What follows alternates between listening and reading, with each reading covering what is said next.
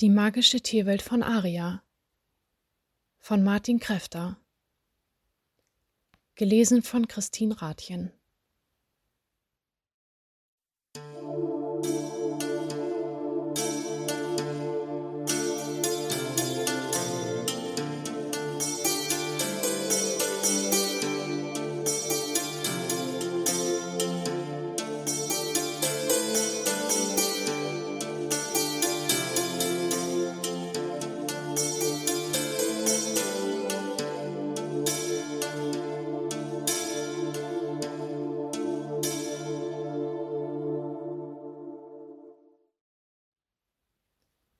Die Geschichte begann vor etwa 2500 Jahren in einem Holzhaus, in dem eine kleine Familie wohnte. Ein Mann, eine Frau und dessen vier Jahre alter Sohn.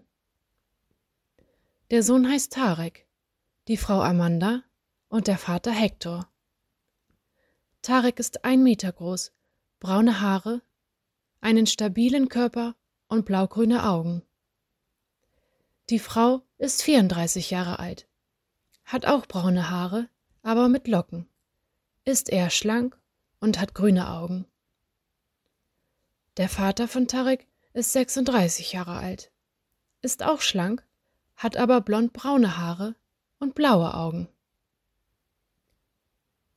Jede Nacht, bevor es zu Bett geht, liest die Mutter und auch ab und zu der Vater ihm etwas vor.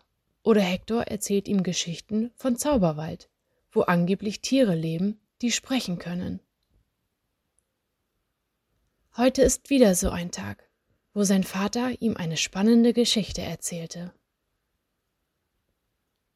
Vor einigen Jahren hatte König Simon einen kleinen Jungen namens David in den Wald von Aria ausgesandt, der ihm neue Geschichten über die sprechenden Tiere berichten sollte. David ging also in den Wald und blieb dort für mehrere Monate, und kam verändert zurück und berichtete dem König allerhand. Mein König, mein König, sprach er und fing an zu erzählen. Ich betrat den Wald und blieb stehen. Mehrere Minuten geschah nichts. Doch dann plötzlich raschelte es im Gras vor mir, und meine Stimme drang hell, aber deutlich an meine Ohren. Wer bist du? Was willst du hier? Natürlich suchte ich daraufhin den Boden ab, konnte aber nichts entdecken. Doch dann sah ich einen Frosch auf einem Stein sitzen, der mich mit großen Glubschaugen anschaute.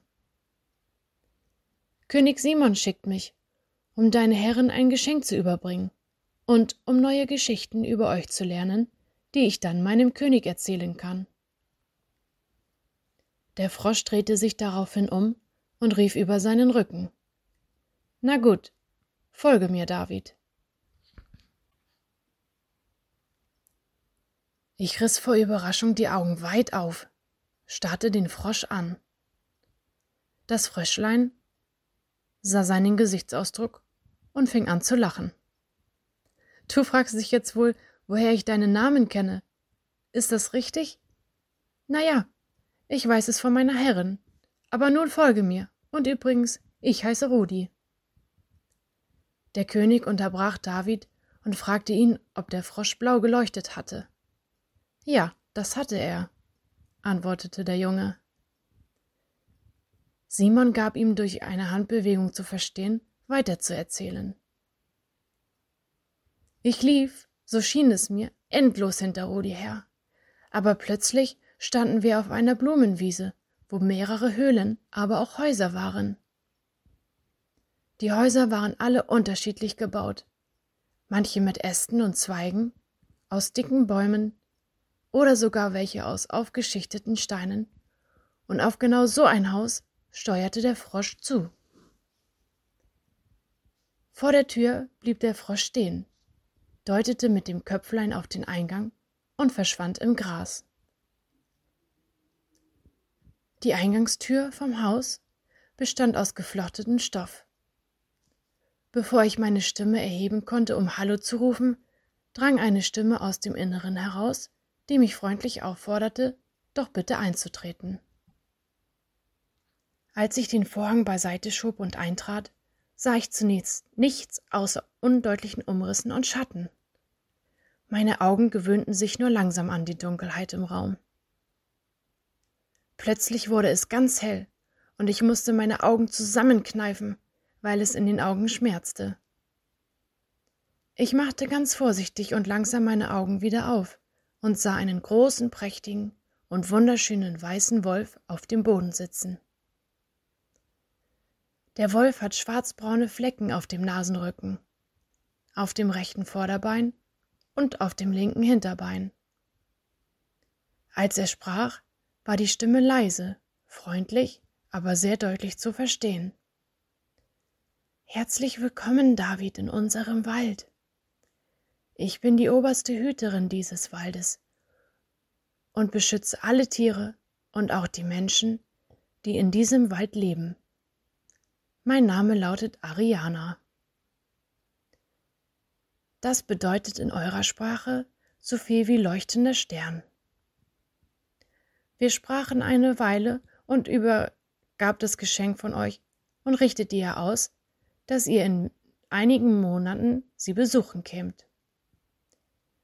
Als sie den Talisman in meiner Hand sah, leuchteten ihre Augen auf und sie begann eine Melodie zu summen. Mehrere Minuten saß sie aufrecht auf dem Boden und summte die traumhafte Melodie, wobei mir die Tränen in die Augen traten. Sie endete und sagte mir, dass ihr mein König und sie damals das Lied auf einem Hügel, auf dem man den ganzen Wald überblicken kann, zusammen gesummt habt. Simon schaute ihn nicht an, sondern durch ihn hindurch und sprach mit leiser und träumerischer Stimme das Lied heißt Yakura, wurde vom ersten Hüter vor über zehntausend Jahren komponiert, und Ariana und ich haben es wieder neu zum Leben erweckt. David sah, dass in den Augen von seinem König Tränen standen. Er erzählte schnell weiter, da er sich unwohl fühlte. Jedenfalls brachte mich Ariana spät abends noch in die Dorfmitte, wo ein Fest in Gange war. Sehr viele Tiere waren dort versammelt und lachten, sangen, klatschten und tanzten zu der Musik, die ein Hund auf einer Trommel spielte. Als der Hund uns sah, hörte er auf zu spielen und schaute seine Herren in die Augen, so als wüsste er, was nun kommt. Die versammelten Tiere wandten uns die Köpfe zu und warteten auf das, was anscheinend kam. Ariana blieb in der Mitte stehen, hob ihre Schnauze in die Luft, heulte mehrmals und fing an zu sprechen. Brüder und Schwestern, Freunde und Bekannte, heute ist ein großartiger Tag, da König Simon diesen Jungen da zu uns geschickt hat, und er sollte mir eine Nachricht übermitteln, die lautet, dass Simon uns in den nächsten Monaten besuchen wird.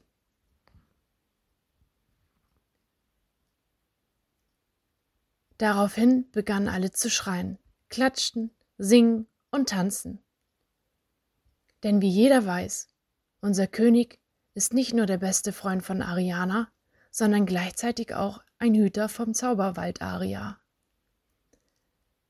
Plötzlich trat die Mutter von Tarek ins Zimmer und sagte zum Vater, dass es jetzt Schluss sei mit den Geschichten, die da Tarek schlafen muss. Tarek protestierte immer und immer wieder, aber schließlich gab er auf und bedankte sich bei seinem Vater für die Geschichte und bat ihm um eine Fortsetzung. Dies versprach der Vater ihm, und daraufhin schlief der Sohn mit einem Lächeln auf den Lippen ein.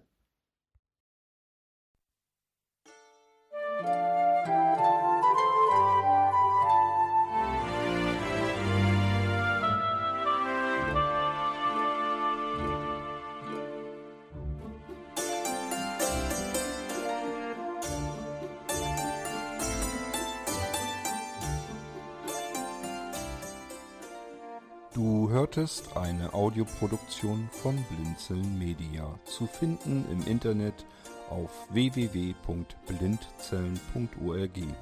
Blinzeln schreibt man in unserem Fall immer mit einem D in der Mitte. Wenn du uns gerne kontaktieren möchtest, so geht das einerseits per E-Mail an podcast.blindzellen.org oder du verwendest dafür unser Kontaktformular auf unserer Homepage direkt zu finden unter kontakt.blindzellen.org. Wenn du uns einen Audiobeitrag für die Sendung zukommen lassen möchtest, dann benutze doch hierfür am einfachsten unseren Podcast Anrufbeantworter. Den erreichst du im deutschen Festnetz unter der Telefonnummer 05165 439 461. Und wenn du aus dem Ausland anrufst, dann ersetze einfach die vorangegangene 0 gegen die Ländervorwahl für Deutschland. Das ist die 0049. Wir freuen uns über Lob, Kritik, eine Rezension oder Bewertung unserer Audioproduktion dort, wo du sie gehört hast. Konnten wir dich hiermit gut unterhalten und informieren? Du findest bei Blinzeln zahlreiche weitere Audioproduktionen aus allen Bereichen und zu allen Themen. Entweder bei uns auf der Homepage www.blinzeln.org oder dort, wo es Podcasts gibt.